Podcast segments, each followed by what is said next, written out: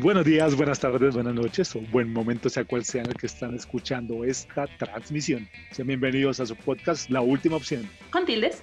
El único podcast que promete entretener pero nunca cumple. Este su podcast hecho por gente friki para gente que no lo es tanto. Y bueno, como desde que empezamos esto, estamos con Frank, Buenas noches, gente sin ningún gusto para los podcasts.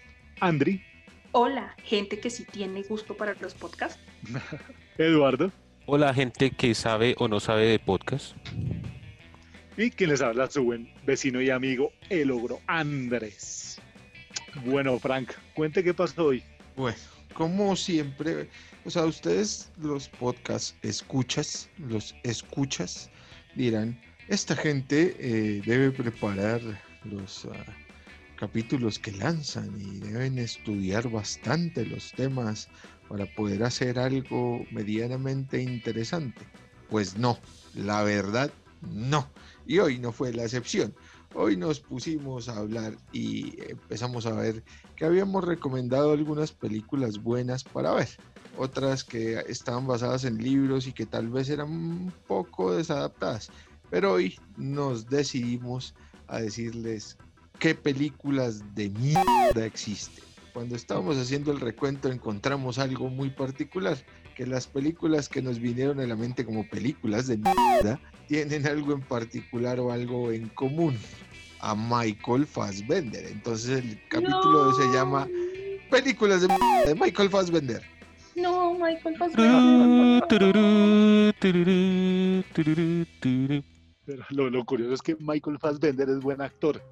pero tiene que matar al representante porque pusimos a hacer el recuento y de madre y le encontramos un poco de cochinadas, le encontramos los cadáveres Huesos. debajo de la cama, Huesos, huesos muy huesos. pero así tremendos.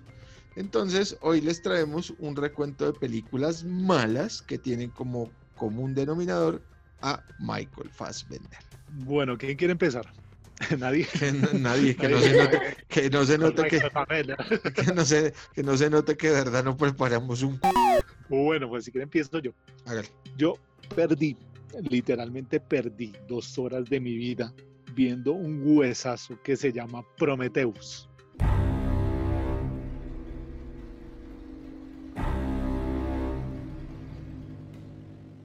No, Prometeus, no, no. No, sí, Prometheus, sí. Qué, película tan perversa, parce. Es muy mala, demasiado mala. Qué película tan harta, güey. Pero ¿sabe que hay una más harta? La que le sigue. O sea, Prometheus es una y Alien Covenant es otra más harta todavía. Bueno, para los que no sepan, Prometheus y Alien Covenant son parte de la saga de Alien. Son Sí. como las últimas que, que grabaron, pero en la cronología de la historia son las primeras películas de, que empiezan con todo este tema de Alien. Entonces, la primera es Prometheus y la segunda, o sea, continúa con Alien Covenant. O sea, trataron de hacer un spin-off de una película de bajo presupuesto de los ochentas y lo que hicieron fue meterle más presupuesto y la cagaron.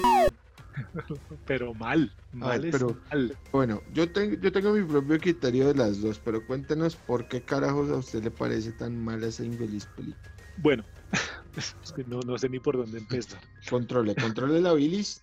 Quedamos en que íbamos a controlar la bilis todos. André estaba de un grosero ahorita antes de entrar, eso echaba madres y eso. Ah, Eso sí, tocó pues, calmarla. Dijo, espérenme media hora mientras que voy por una agüita valeriana porque no aguanto más estos hijos. Así. Con esa palabra y todo así. Es que ella así. cuando está al aire es muy tranquila, pero Sí. cuando no está al aire, de para arriba no nos baja nadie. ella es la que, ella es la que manda. Y supiera, y supiera lo que nos dijo de Vargas Lleras. No son secretos de, del imperio. Bueno, la, es que la, la historia de, de Prometheus es prácticamente que la vida empezó aquí en la Tierra gracias a un, a un gigante que se, que se sacrificó y fundió su ADN en el agua y ahí empezó la vida. Y eh, mucho, mucho, mucho tiempo más adelante, entonces alguien descubre unos, unos símbolos en unas cavernas y resulta que es un mapa para ir a otra estrella sin ningún fundamento científico van a esa otra estrella, a ese otro planeta, donde eh, pues tienen como que descubrir a los, a los creadores de la vida en la Tierra, que le dicen los ingenieros. Sí, Y pues. Michael, Michael Fassbender es un, es un androide, sí, es como un androide, Sí. un robotcito ahí David. que trabaja, que trabaja para, un, para el señor más anciano, que es el que supuestamente descifró todo y, y sabe hablar sabe hablar lenguas muy, muy, muy antiguas y iba a descifrar el secreto, pero pues no, la idea es que en la película todos se mueren y Michael Fassbender no es tan bueno como parece y, y termina descubriendo que hay que en ese planeta hay aliens y, y un par de actores, bueno, un par de personajes se, se enamoran en la, en la nave y embarazan a la chica y la chica resulta teniendo un alien y es todo un par de incoherencias. Sí. Si ustedes se vieron Alien, eh, el- octavo pasajero, ahí La existía. primera película de alien que existió en el mundo. Sí, ahí existía un personaje que era un androide, ¿verdad? Un androide de servicio. Esos Sí, androides de servicio eran programados para hacer caso. En Alien el octavo pasajero tenían una directiva, que era un, creo que era la 306, algo así. O sea, una directiva que cuando encontraran vida extraterrestre se tendría que preservar por encima de cualquier cosa. Entonces esa es la historia de, de Alien el octavo pasajero, ¿cierto? Cuando se encuentran con el xenomorfo, el bicho este aplica la directiva y pues sacrifica toda la nave como para preservar a- al xenomorfo. Pues resulta que en esta de Alien y de Prometheus y de Covenant, pues copian la misma. Ni siquiera tuvieron mm, cabeza para copiar una historia decente, sino el mismo androide, David, ¿sí? Sacrifica Sí, toda la sí. tripulación porque encuentran a eh, los parásitos que más adelante van a ser los xenomorfos. Entonces sacrifica a todo el mundo para poder tener, digamos que, su conversación eh, mano a mano, mano a mano, con los, lo- con, con con los ingenieros. con los ingenieros, ¿cierto? Los que saben hablar el lenguaje es Elizabeth Shaw y el, y el otro doctor, que son como antropólogos, y se van hasta la mierda para que los maten. Entonces, Sí, sí, para tener un bebé alien. Sí, y pues lo interesante es que durante toda la hijo puta película Interesante. no aparece un solo hijo de puta alien. ¿no? ¿Cierto? Eh, al final aparece un ¿Cómo alien. que no? En las sombras Sí. aparecen los aliens. Sí, aparece, aparece la estatua de un alien en la puerta, una puerta gigante. Ok, eh, entonces la película que se supone debería ser de Alien no tiene la No única maldita cosa, no tiene la única maldita cosa que debería tener la maldita película. Un alien durante casi dos horas de película. Y eh, eso se repite en Alien Covenant, Covenant. donde la nave, bueno, donde otro grupo de, de humanos viajan a otra a otro planeta, porque Sí. pues allá les llegó una señal de vida. Sí, Y, que es y, básicamente pues, paralela. es- pues, ocurre así como en el mismo tiempo. Y eh, en esa otra nave pues también hay un, hay un Michael Fassbender robot. Otra vez. Lo contrataron para el mismo papel. Sí, pero pues ahí llegan, llegan al, al otro planeta y se encuentran con que la persona que envió el, el mensaje o el, o el código es el Alien Fassbender, el Michael Fassbender de la película anterior. Entonces Michael Fassbender contra Michael Fassbender. Y entonces ustedes se preguntarán, en eh, Alien Covenant, ¿corrigieron el error de Prometheus? No, una hora y igual de 20 mala. minutos sin un p alien, una película de Alien.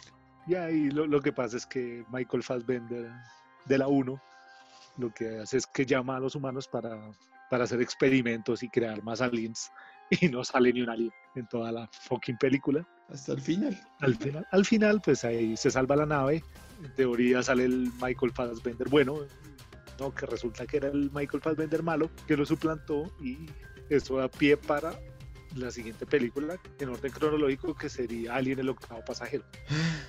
La película de Alien del 79. Donde en esa película sí hay un alien.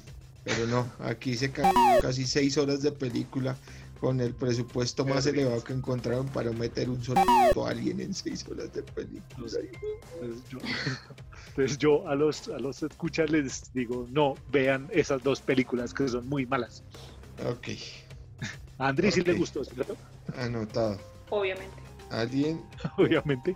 a, a Andri, no, anotando, ¿no? A Andri no se le invita al foro de cine. Ya, ya no le importa, ya no le importa a usted, ya, la, ya le des- desinvitó de todo lado. Sí, ya. No, voy a hacer mis está. propias fiestas con juegos de azar y robozuelas. Uy, Y ¿nos invita? ¿Nos invita? Ya. Ah, Con robozuelas en forma de Michael Fassbender. Uf, imagínese. Uf, uf. guaca. Sería la mejor fiesta del universo. Eh, pero tú que amas tanto a Michael Fassbender, ¿tienes alguna película mala de Michael Fassbender, Andri? Eh, muchas. Ah, Lo amo por su físico. es no que es por su más, es más. Yo, o sea, me, o sea, hay películas que me dicen que son malas y las veo porque él está. Digo, es que él está, entonces tengo que verlas.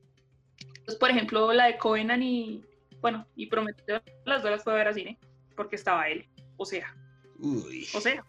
uy. Ok. Entonces, Entonces, Es como los hombres viendo películas de, de Megan Fox. no sé, a mí ella al principio me parecía como súper linda y luego como que ya no, ya no se me hizo muy guisa. primero, yo también eh, concuerdo. Primero comenzó con una súper, súper, súper mamacita y luego bajó progresivamente a stripteasera barata y luego ya después ya. Sí, sí, o sea, no es por quejarme ni nada parecido, sí, pero, pero no, pero sí, pero sí, estamos así que no, no, como la maquillaban, como se vestía, yo no sé, no. Bueno, ¿y cómo, y cuál es la película? Pero bueno, la película que yo les vengo a hablar es una película de la cual me habían hablado mal muchísimo tiempo y pues esa no me la vi en cine y pues nada, porque que no le iba a gastar plata.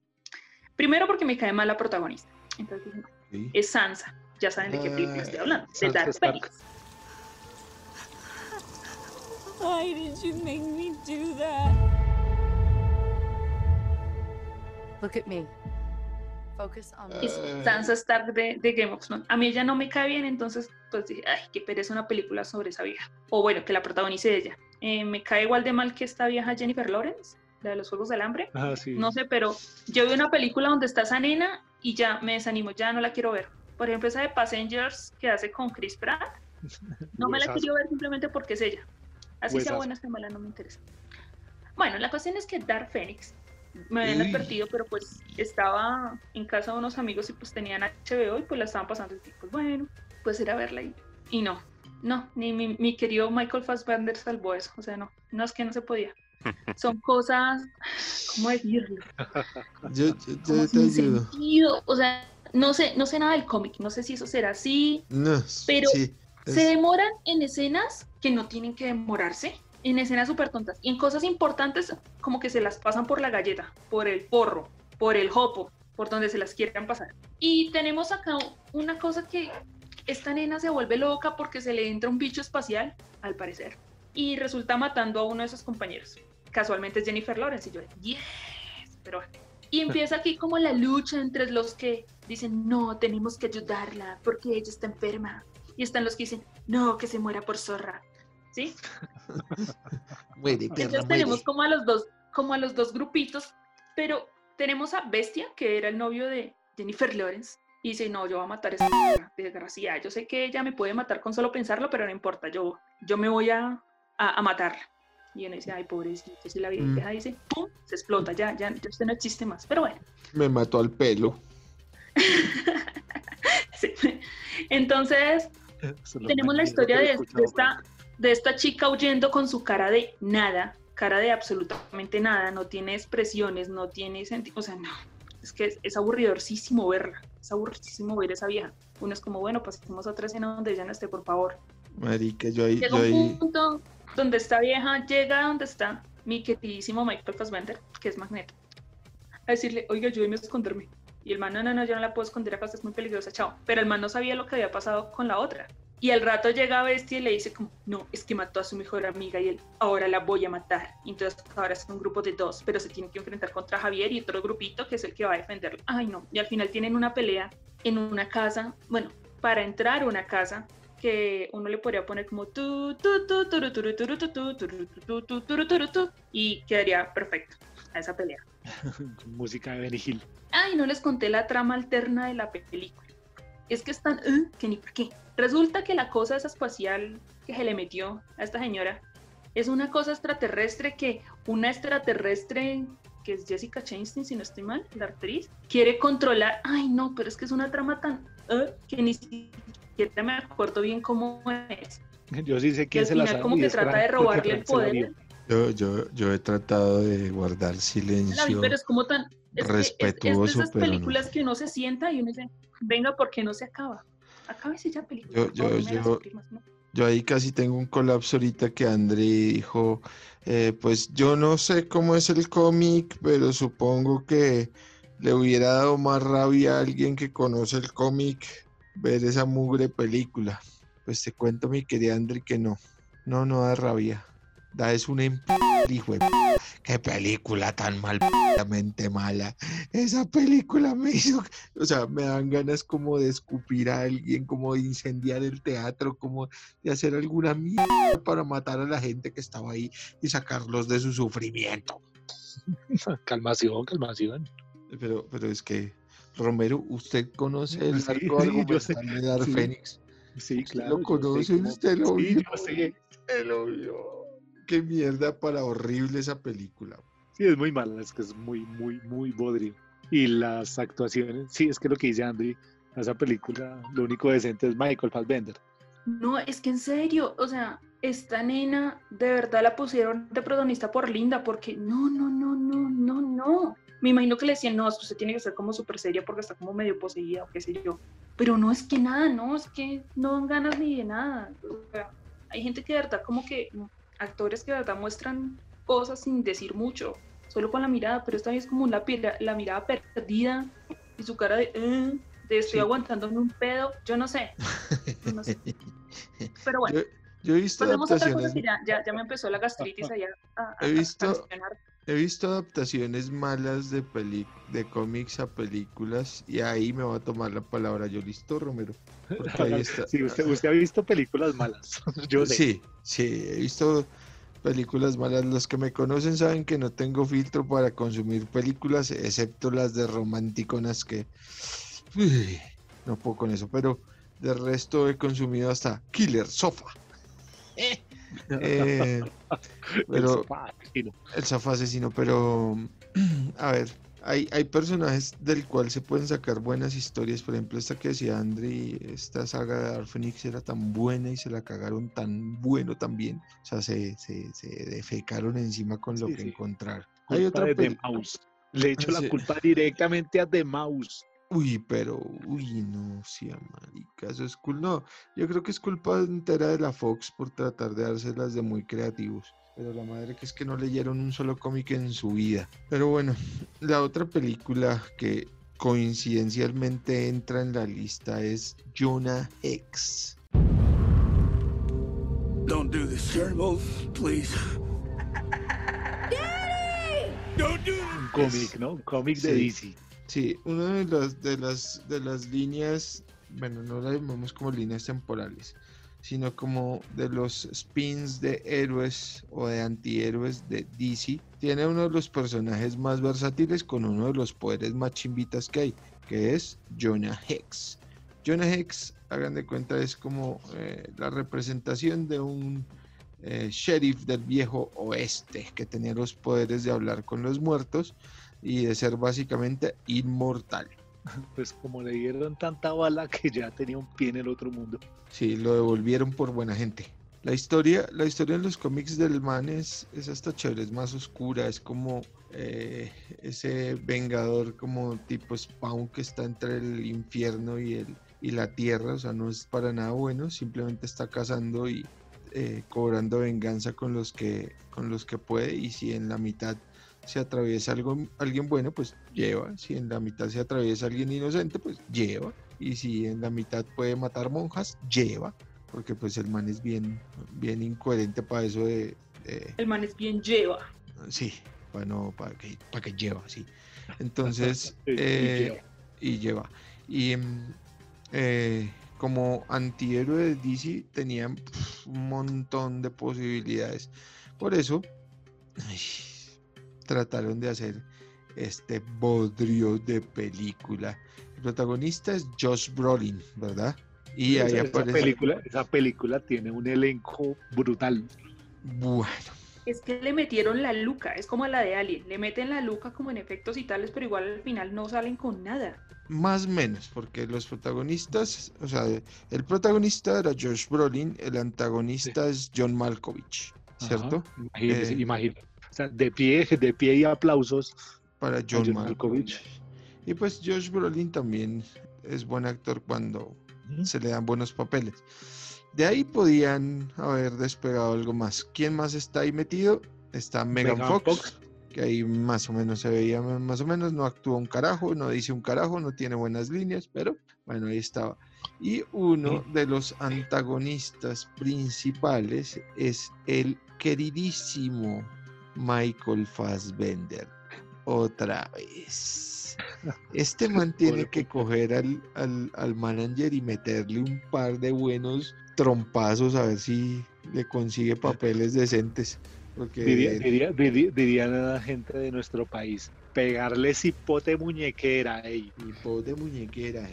Bueno, entonces, eh, Jonah Hex eh, es un bodrio de película porque se tiran la historia, forzan la historia, no tiene complemento y pues el que es malo, pues da como risa entre ellos, Michael Fassbender, para que vean que el man está metido en todo.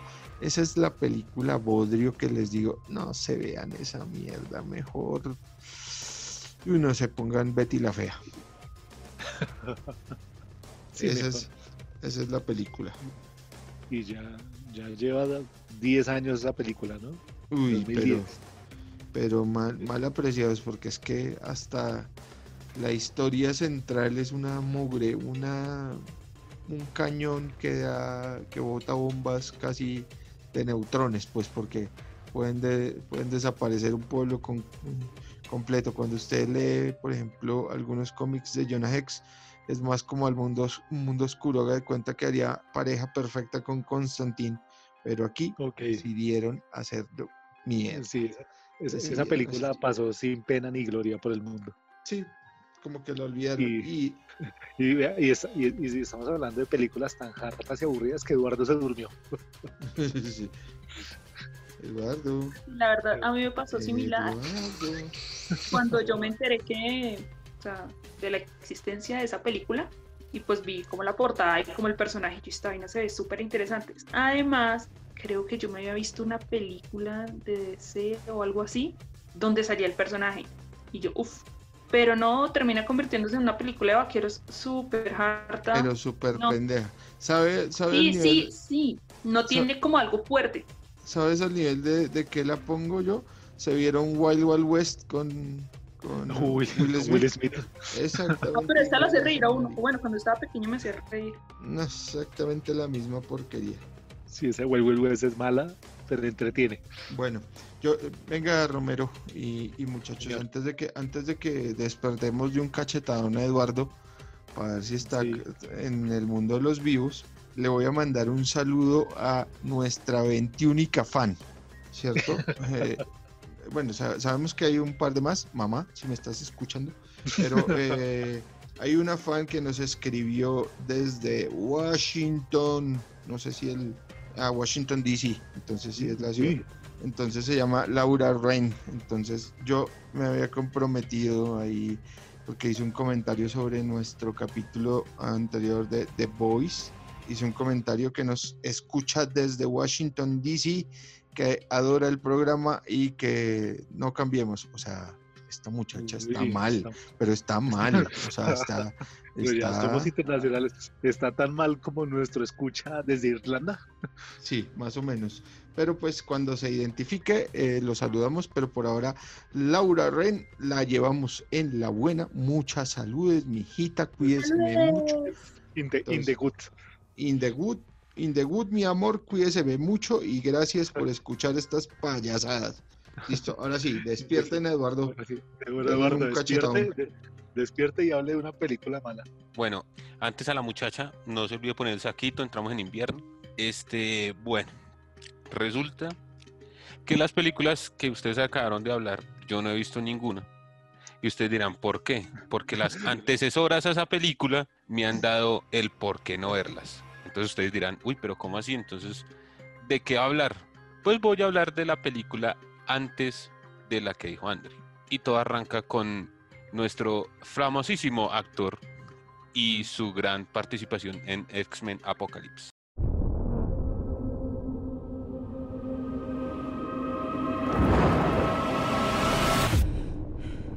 I saw the end of the world. I could feel all this death. Jean, it was just a dream. Otro bodrio.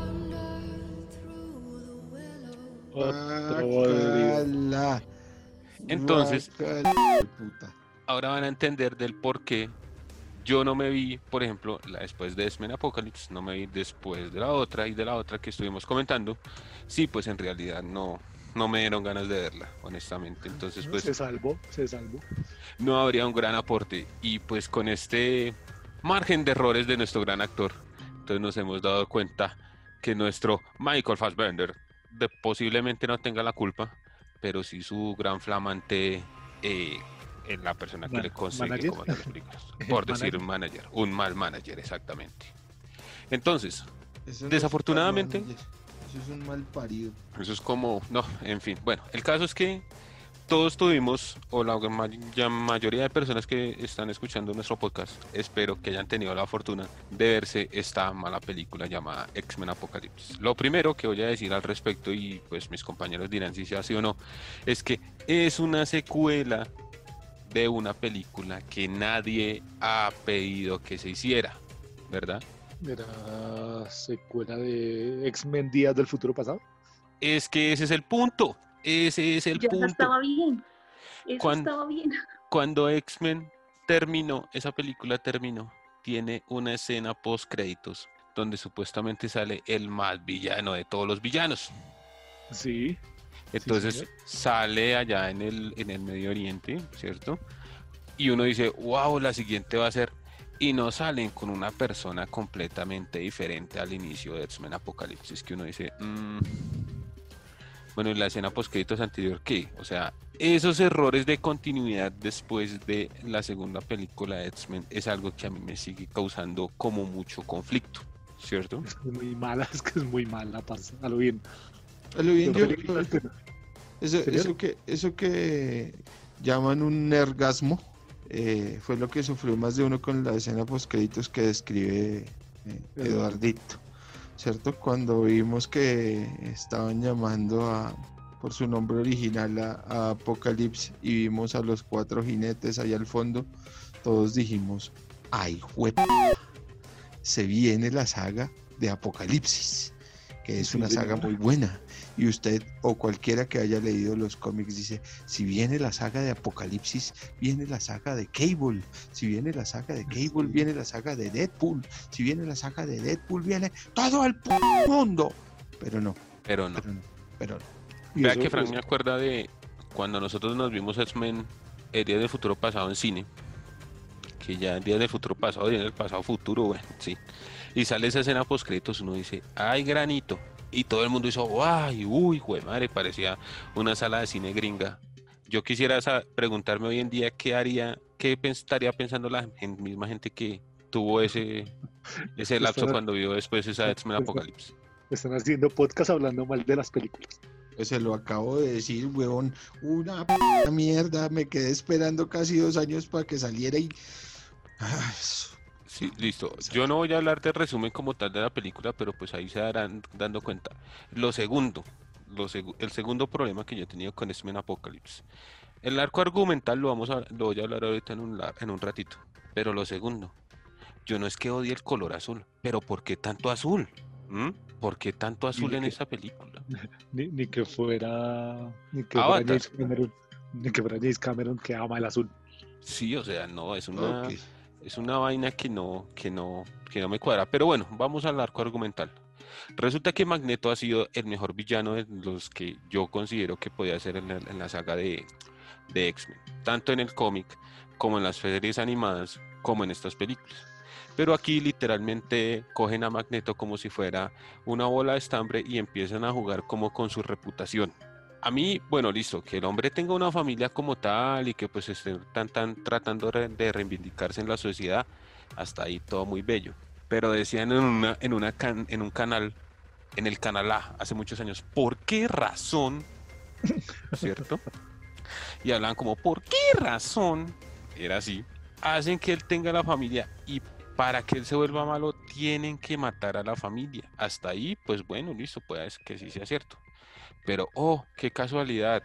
La policía que lo estaba persiguiendo disparó una flecha casual y, oh, las atravesó a los dos al corazón. Qué cosa tan casual. Eso es algo que a mí no me cabe en la cabeza.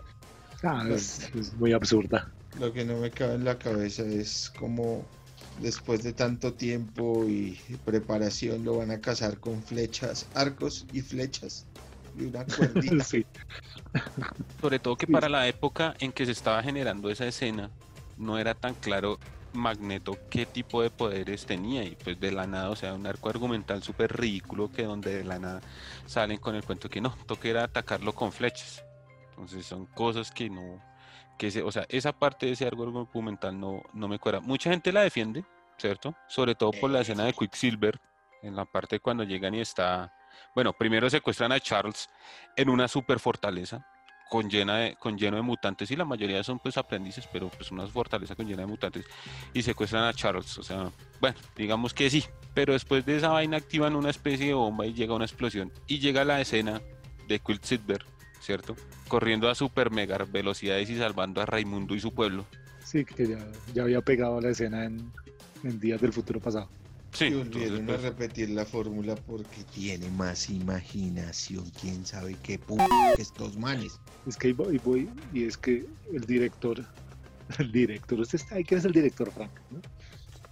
Brian Singer.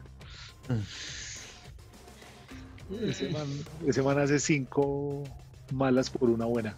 Y eso es Pero mucho. dígame cuáles son las Es, buenas. es la cuota, es la cuota lo que tiene que pagar en el infierno. No, me... Sí. hizo, hizo casi toda la saga de X-Men ese idiota. Por no decir que hizo toda la saga de X-Men. Y no Mm, fue bueno. capaz de darle coherencia. Bueno, ahí, ahí hay opiniones encontradas porque que la saga original de X-Men, la de Fox, haya sido hito porque hace eones estamos esperando ver a los putos mutantes en la pantalla, ¿sí? Y pues nos hicieron seguidores de esa saga, no significa que esa saga sea buena. Usted de verdad se ha vuelto a ver la, la, la de X-Men, la número uno de X-Men. sí, sí, es muy Puta, mala. es muy mala, parce. Es que uno les tiene cariño más por que es como, pues no sé, digamos uno se ve visto como las películas de superhéroes, las que yo recuerdo, digamos, de mi infancia son las de Batman, ¿sí? Sí, sí, Y de repente eh, las de Superman de Christopher pero yo no recuerdo casi películas de superhéroes.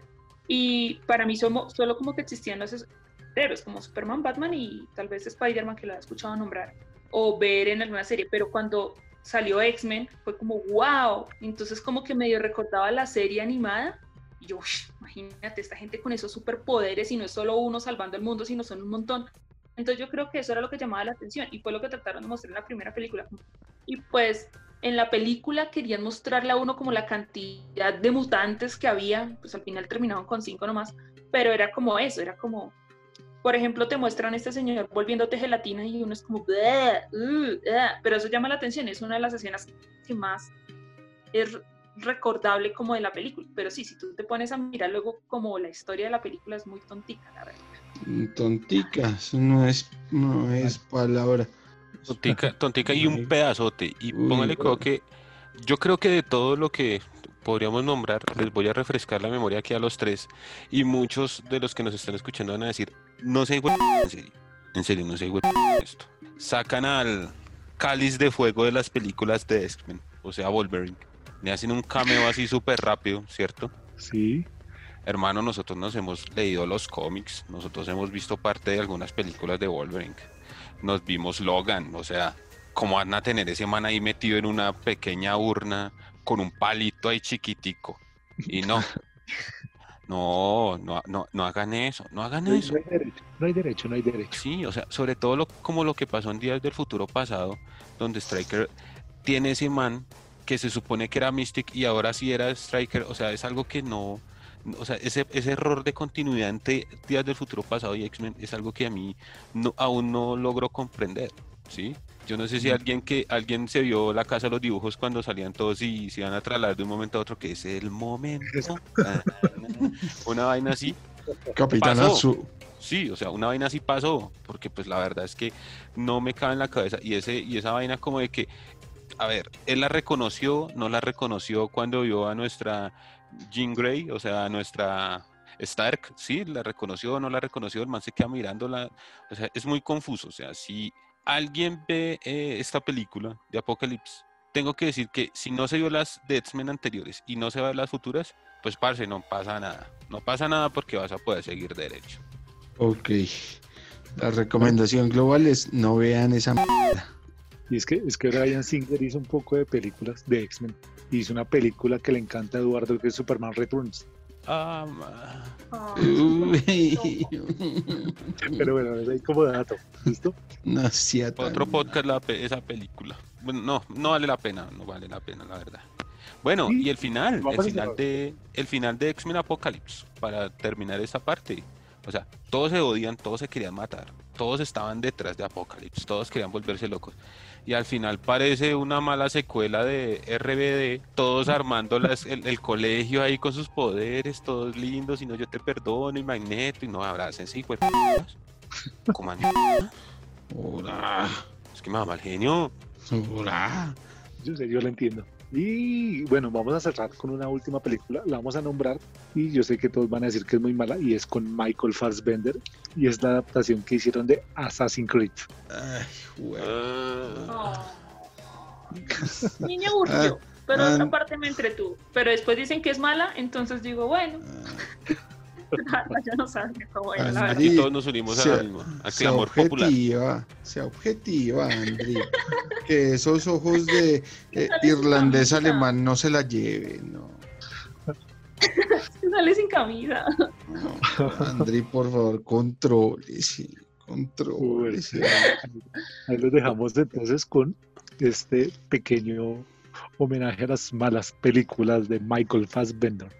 Vea que, Es que- vea Andrés que para, an- antes de cortarlo así, vea que para retroalimentar algo que yo casi no he hablado, pero no es porque no quiera, sino porque las películas de nuestro Mike son tan malitas que no. Ajá.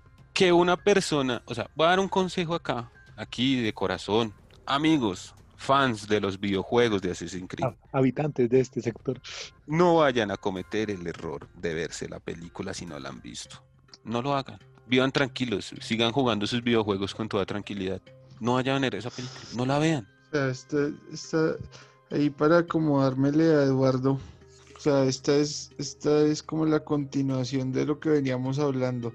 Cuando usted tiene una buena historia, sí, porque Assassin's Creed, eh, por lo menos en los tres primeros videojuegos, tiene una buena historia. Cuando usted tiene una buena historia ya escrita, pues decía, pues el término técnico sería, ¿para qué se mete de lambón a cambiarla? O sea, parece que el guion de Assassin's Creed de la película que protagonista Michael Fassbender lo escribieron en 15 minutos. Alguien que nunca cogió una hijue consola para jugar un solo hijo juego de Assassin's Creed. O sea, iban a hacer una película de ese videojuego. Tómense el tiempo. Yo creo que lo que hicieron fue cuando sacan la sinopsis del videojuego, o sea, como el gameplay, como la primera escenita, la primera parte, y dijeron, uy, qué berraquera, hagamos una película de esta primera parte. Venga, y hablemos de los demás. Y ahí es cuando es el meme del muñequito que tiran por la ventana.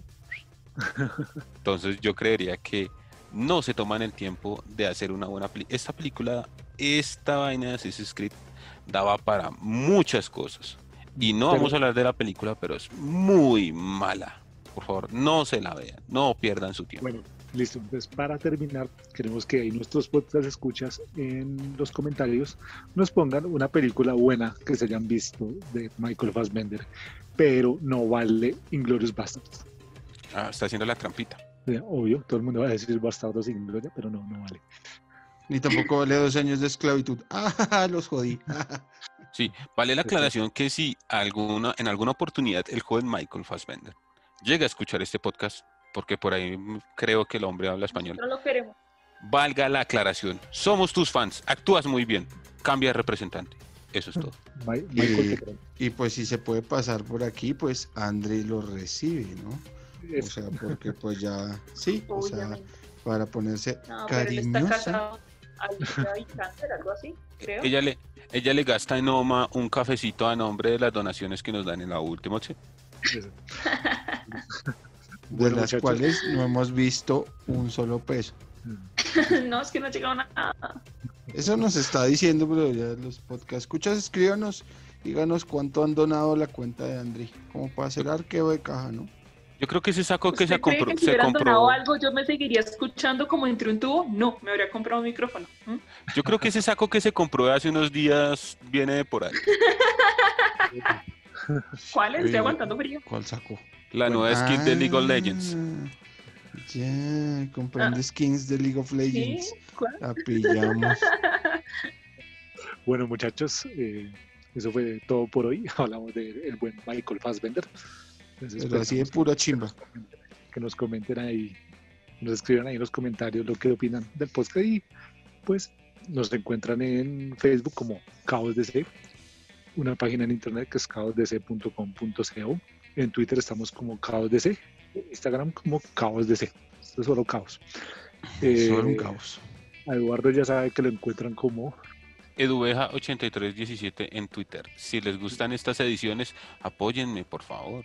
yo, yo a mí me encuentran en Twitter Andrés Ogro, Andrés, arroba Andrés Ogro en Twitter, si me quieren hablar, comentar, echarme un abrazo, lo que quieran, ahí estoy. A mí si no me encuentran, abrazo. Y a Andri, pues las donaciones ya saben dónde hacerlas. El número de teléfono de ella que Eduardo les va a pasar por interno. Correcto. Señores, muchísimas gracias. Tengan un feliz momento, sea cual sea en el que escuchen esta transmisión. Buenas noches. Michael Fassbender, papacito. Michael Fassbender, no nos odies. Hasta luego. Pero tiene dos enamoradas acá. Este podcast es patrocinado por Michael Fassbender. Y aprobado por Michael Fassbender. Desde la casa de Michael Fassbender. Y editado gracias a los tutoriales de adivinen quién, Michael Fassbender.